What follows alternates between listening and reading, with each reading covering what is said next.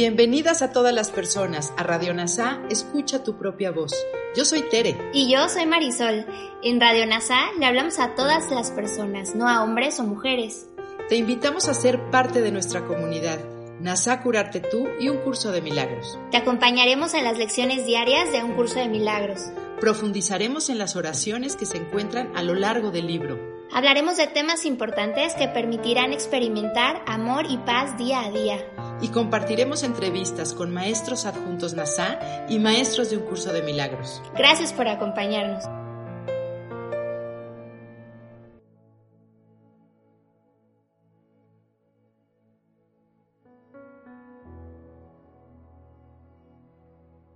Comenzamos, lección 186 del libro de ejercicios de un curso de milagros.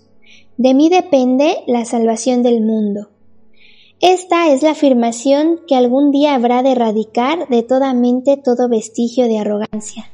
Este es el pensamiento de la verdadera humildad que no te adjudica ninguna otra función excepto la que se te ha encomendado.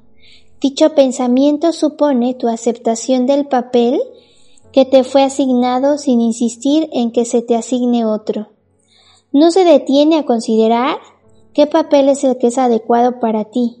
Tan solo reconoce que la voluntad de Dios se hace tanto en la tierra como en el cielo. Une a todas las voluntades de la tierra en el plan celestial para la salvación del mundo y le restituye la paz del cielo. No nos opongamos a nuestra función. No fuimos nosotros quienes la establecimos. No fue idea nuestra.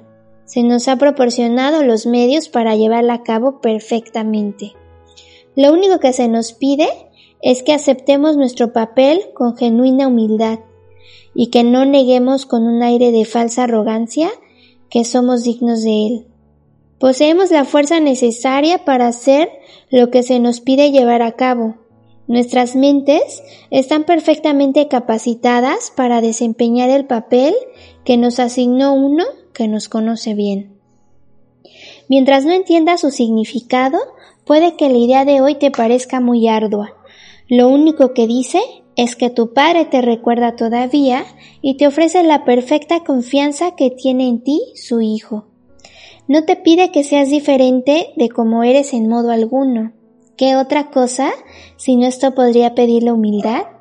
¿Y qué otra cosa si no esto podría negar la arrogancia? Hoy no dejaremos de cumplir nuestro cometido con la engañosa excusa de que es un insulto a la modestia. Es el orgullo el que se niega a responder a la llamada del propio Dios. Hoy dejaremos a un lado todo vestigio de falsa humildad para poder escuchar la voz de Dios revelarnos lo que desea que hagamos. No pondremos en duda nuestra capacidad para llevar a cabo la función que Él nos ofrezca. Solo estaremos seguros de que Él conoce nuestras fuerzas, nuestra sabiduría y nuestra santidad. Y si Él nos considera dignos, es que lo somos. Es solo la arrogancia la que opina de otra manera. Hay una manera y solo una de liberarte del encarcelamiento al que te ha llevado tu plan de probar que lo falso es verdadero. Acepta en lugar de él el plan que tú no trazaste. No juzgues si eres o no merecedor de él. Si la voz de Dios te asegura que la salvación necesita que tú desempeñes tu papel y que la totalidad depende de ti, ten por seguro que así es. Los arrogantes tienen que aferrarse a las palabras, temerosos de ir más allá de ellas y de experimentar lo que podría poner en entredicho su postura.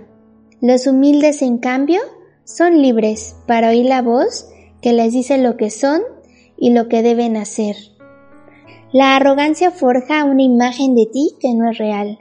Esa es la imagen que se estremece y huye aterrorizada cuando la voz que habla por Dios te asegura que posees la fuerza, la sabiduría y la santidad necesarias para ir más allá de toda imagen. Tú, a diferencia de la imagen de ti mismo, no eres débil, no eres ignorante ni impotente. El pecado no puede mancillar la verdad que muere en ti, ni la aflicción puede acercarse al santo hogar de Dios. Esto es lo que te dice la voz que habla por Dios, y según Él te habla, la imagen se estremece e intenta atacar la amenaza que le resulta desconocida. Al sentir que sus cimientos se derrumban, abandónala. La salvación del mundo depende de ti y no de ese pequeño montón de polvo. ¿Qué podría esa imagen decirle al Santo Hijo de Dios? ¿Por qué tiene él que preocuparse por ella en absoluto? Y así hallamos nuestra paz. Aceptaremos la función que Dios nos encomendó pues toda ilusión descansa sobre la absurda creencia de que podemos inventar otra función para nosotros. Los papeles que nosotros mismos nos hemos autotorgado son inestables y parecen oscilar entre la aflicción y la dicha estática del amor y de amar. Podemos reír o llorar, recibir el día de buen grado o bien recibirlo con lágrimas. Nuestro propio ser parece cambiar según experimentamos múltiples cambios en nuestro estado de ánimo y nuestras emociones nos remontan hacia lo alto o nos estrellan contra el suelo sumiéndonos en la desolación. ¿Es este el Hijo de Dios? ¿Habría podido él crear semejante inestabilidad y llamarla su Hijo? Aquel que es inmutable comparte sus atributos con su creación. Ninguna de las imágenes que su Hijo aparenta forjar afecta lo que Él es. Dichas imágenes revolotean por su mente como hojas arrastradas por el viento, que forman diseños fugaces y se desbandan para volverse a agrupar hasta finalmente dispersarse, o como los espejismos que se ven en el desierto. Estas imágenes insubstanciales desaparecerán y dejarán tu mente libre y serena cuando aceptes la función que se te ha encomendado. Las imágenes que fabricas solo dan lugar a metas conflictivas, transitorias y vagas, inciertas y ambiguas. ¿Quién podría mantener un esfuerzo constante o poner todas sus, todas sus energías y empeño en metas como estas? Las funciones que el mundo tiene en gran estima son tan inciertas que aún las más sólidas cambian por lo menos diez veces por hora. ¿Qué se puede esperar de metas como estas? Como bello contraste tan seguro como el retorno del sol cada mañana para disipar la noche, tu verdadera función se perfila clara e inequívocamente. No hay duda acerca de su validez, pues procede de uno que no conoce el error y cuya voz está segura de sus mensajes. Estos nunca cambiarán ni estarán en conflicto. Todos ellos apuntan hacia un solo objetivo, el cual puedes alcanzar. Puede que tu plan sea imposible, pero el de Dios jamás puede fracasar porque Él es su fuente. Haz lo que la voz de Dios te indique y si te pide que hagas algo que parece imposible, recuerda quién es el que te lo pide y quién el que quiere negarse. Luego, considera esto. ¿Quién de los dos es más probable que esté en lo cierto? ¿La voz que habla por el Creador de todas las cosas y que las conoce exactamente como son? ¿O la distorsionada imagen de ti mismo, que es inconsistente y está confundida, perpleja e insegura de todo? No permitas que su voz te dirija. Oye en su lugar una voz que es inequívoca y que te habla de la función que te comendó tu Creador, quien te recuerda y te exhorta a que te acuerdes de Él ahora. Su dulce voz llama desde lo conocido a lo que no conoce. Él quiere consolarte aunque no conoce el pesar. Él quiere hacer una restitución si bien goza de absoluta plenitud. Él quiere hacerte un regalo, si bien sabe que ya lo tienes todo. Él tiene pensamientos que satisfacen cualquier necesidad que su hijo perciba, si bien él no las ve, pues el amor solo puede dar, y lo que se da en su nombre se manifiesta en la forma más útil posible en un mundo de formas. Estas son las formas que jamás pueden engañar, ya que proceden de la amorfia misma. El perdón es una forma terrenal de amor, que como tal no tiene forma en el cielo, No obstante, lo que aquí se necesita, aquí se concederá. Valiéndote de esta forma, puedes desempeñar tu función incluso aquí. Si bien el amor significará mucho más para ti cuando se hayan restaurado en ti el estado de amorfia. La salvación del mundo depende de ti que puedes perdonar. Esa es tu función aquí.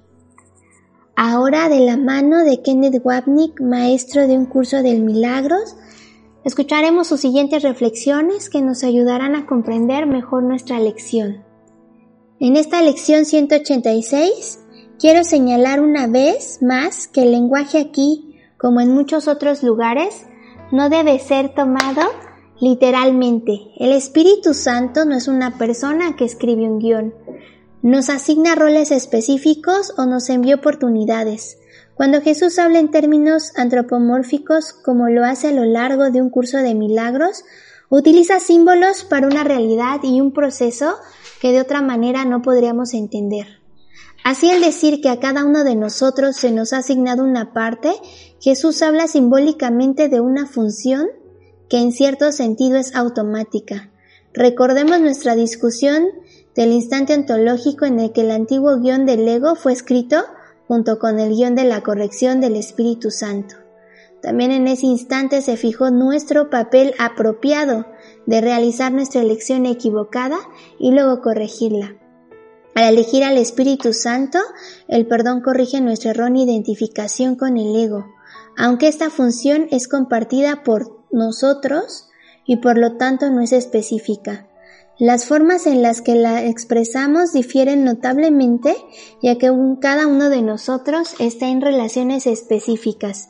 Sin embargo, debido a que el Hijo de Dios es uno y el contenido del perdón es el mismo, la sanación de cada mente sana la filiación. Así el mundo se salva porque el pensamiento de separación que dio origen a esto se ha deshecho. La humildad viene cuando aceptamos que hemos estado equivocados y el Espíritu Santo correcto, mientras que la arrogancia resulta de mantener lo opuesto, siendo su declaración original que yo existo, Dios se ha ido y la separación es en realidad la realidad. Una vez que nos encontramos en el sueño conscientes de la enormidad del ego, le decimos arrogantemente a Jesús que cometió un error al pensar que podíamos aprender y aplicar su curso. Pocos fallan en caer en esta trampa. A medida que te haces cada vez más consciente de tu identificación con el ego y de la naturaleza desenfrenada de tu especialidad, se hace inconcebible que la luz de Cristo brille en ti. Quizá en otros ciertamente un curso de milagros pero definitivamente no en ti. Así proclamamos con falsa humildad que tenemos razón y que Jesús está equivocado. El ego es arrogante y pensar que puedes aprender este curso y elegir escuchar la guía de Jesús. Sin embargo, es verdaderamente arrogante pensar que el ego es tan enorme que no hay manera de dejarlo de lado y experimentar el amor de Dios. Solo dices que este ratón asustado que eres tú mismo, rugiendo ante el universo, tiene el poder de hacer que tiemble de miedo. Cuando te das cuenta de que esto es lo que estás diciendo, solo puedes reírte de la arrogante tontería de pensar que la pequeñez del ego tiene poder sobre la magnitud de Dios y su respuesta. Eres completamente irreemplazable en la mente de Dios. Aceptarte a ti mismo como Dios te creó no puede ser arrogancia, porque es la negación de la arrogancia. Aceptar tu pequeñez es arrogante, pero significa que crees que tu evaluación de ti mismo es más verdadera que la de Dios. Pero si la verdad es indivisible, tu evaluación de ti mismo debe ser Dios. Él quiere que reemplaces la creencia del ego en la pequeñez con su propia respuesta exaltada a lo que eres, para que puedas dejar de cuestionarla y conocerla por lo que es. Entonces es el principio de la expiación la afirmación, la salvación del mundo depende de mí, parece un reto imposible de cumplir, hasta que te das cuenta de que solo se trata de decir, la salvación del mundo depende de ti, porque no hay mundo. El medio de deshacer las creencias de que el mundo es real está presente dentro de ti, de hecho eres tú, simplemente te disociaste de ella estableciendo la separación para tomar el lugar de la expiación. La arrogancia declara que ustedes no son lo que son, el Cristo que Dios creó, sino el ego separado y su hogar de pequeñez. Jesús invierte la definición del ego de humildad y arrogancia, enseñándonos su verdadero significado. Falsa humildad es la creencia de que el ego es tan gigantesco que es imposible dejarlo ir, porque no hay nada más que pensamientos de especialidad corriendo por nuestras mentes. Como hemos visto, Jesús no nos pide que no tengamos estos pensamientos, Él simplemente nos pide que no nos los tomemos en serio y que demos un paso atrás con él y observemos el ego en acción. Esto lo podemos hacer expresando la poca disposición que marca el comienzo de nuestro cumplimiento de la función del perdón que nos ha dado el Espíritu Santo. Toma conciencia de tus pensamientos egoístas, cualquiera que fuese su forma, dándote cuenta de que cada uno escupe en la cara de Jesús diciendo no sabes de lo que estás hablando. Reconozca como quiero mantener usted, pues sabe mejor que él, y pronto será difícil tomar en serio el loco sistema de pensamiento del, del odio del ego. Su honestidad acerca de esta motivación oculta deshará la arrogancia de la que habla Jesús. Hay muchos lugares a lo largo del curso donde Jesús reduce su mensaje y su aplicación a una simple declaración, como lo hace aquí. Por lo tanto, todo lo que necesitamos hacer es lo siguiente. Acepta el plan que no hiciste en su lugar. Tienes que decir que estás equivocado y que Jesús tiene razón. Eso es todo. Acepta el plan que no hiciste en su lugar. El plan que hiciste estableció el pecado como real, negó su presencia en la mente y creó mal un mundo repleto de figuras sobre las que descansa la proyección de tu pecado. Yo soy la víctima inocente y tú eres responsable de mi dolor. Esa estrategia del ego se deshace cuando vas a Jesús y admites tu error. No niegas tu miedo ni dices que estás listo para aceptar su plan. Usted simplemente dice que se equivocó, lo cual comienza el proceso de aceptar su plan en lugar del suyo. Esto requiere el perdón que mira sin juzgar lo que el ego ha elegido. Siendo un proceso, el perdón no exige tu sanación perfecta. La arrogancia señala a Dios al principio y dice, el ser que tú creaste no es suficiente, quiero el mío propio. Este nuevo yo en lugar del llamado parodia y parodia de la creación de Dios comienza con una imagen de individualidad y rápidamente evoluciona hacia una imagen de pecado, culpa y temor, culminando finalmente en la imagen proyectada de un cuerpo. Además el cuerpo de todos los demás se vuelve responsable del mío, el yo inocente y victimizado. En otras palabras, deja ir la mala imagen de sí mismo, deja de fingir que tiene razón cuando una parte de ti sabe claramente que no la tienes, y además está contento y agradecido de estar equivocado. El hecho es que estamos muy preocupados por el cuerpo, lo cual es prueba de nuestra fuerte identificación con esa falsa imagen de nosotros mismos. Jesús simplemente dice que no defienda, justifique o espiritualice el cuerpo, que no lo santifique ni a él ni a sus actividades, porque en sí mismo el cuerpo no es nada, una pequeña pila de polvo, es el pensamiento detrás del cuerpo que es santo o impío. El sistema de pensamiento del ego se basa en la creencia fundamental de que hemos logrado lo imposible y ahora existen como individuos separados fuera de Dios. La paz vendrá cuando reconozcamos que estamos equivocados y Jesús tiene razón cuantas veces nos suplica que aceptemos tu ayuda, su ayuda, como en esta continuación del pasaje navideño citado anteriormente y donde se encuentra nuestra paz. Santo Hijo de Dios, ¿cuándo aprenderás que solo la santidad puede contentarte y darte la paz? Solo quiero enseñarte lo que es tuyo para que juntos podamos reemplazar la mezquindad que ata al ejército de Dios a la culpa y a la debilidad con la alegre conciencia de la gloria que hay en, él. Mi nacimiento en ti es su despertar a la grandeza. Acogedme no en pesebre, sino en el altar de la santidad, donde la santidad permanece en perfecta paz. Así elegimos en contra de la función profana del ego de ser especial, eligiendo el perdón como la única función que queremos. Solo esa nos llevará a casa. Gracias por unir tu mente a todas las mentes. Soy gratitud. Gracias por unirte a Radio NASA. Escucha tu propia voz. Te esperamos en la siguiente transmisión. Búscanos en Instagram y Facebook como arroba NASA Curarte Tú. También encuéntranos en Telegram y YouTube. Suscríbete a este espacio y escucha, tu, propia, voz.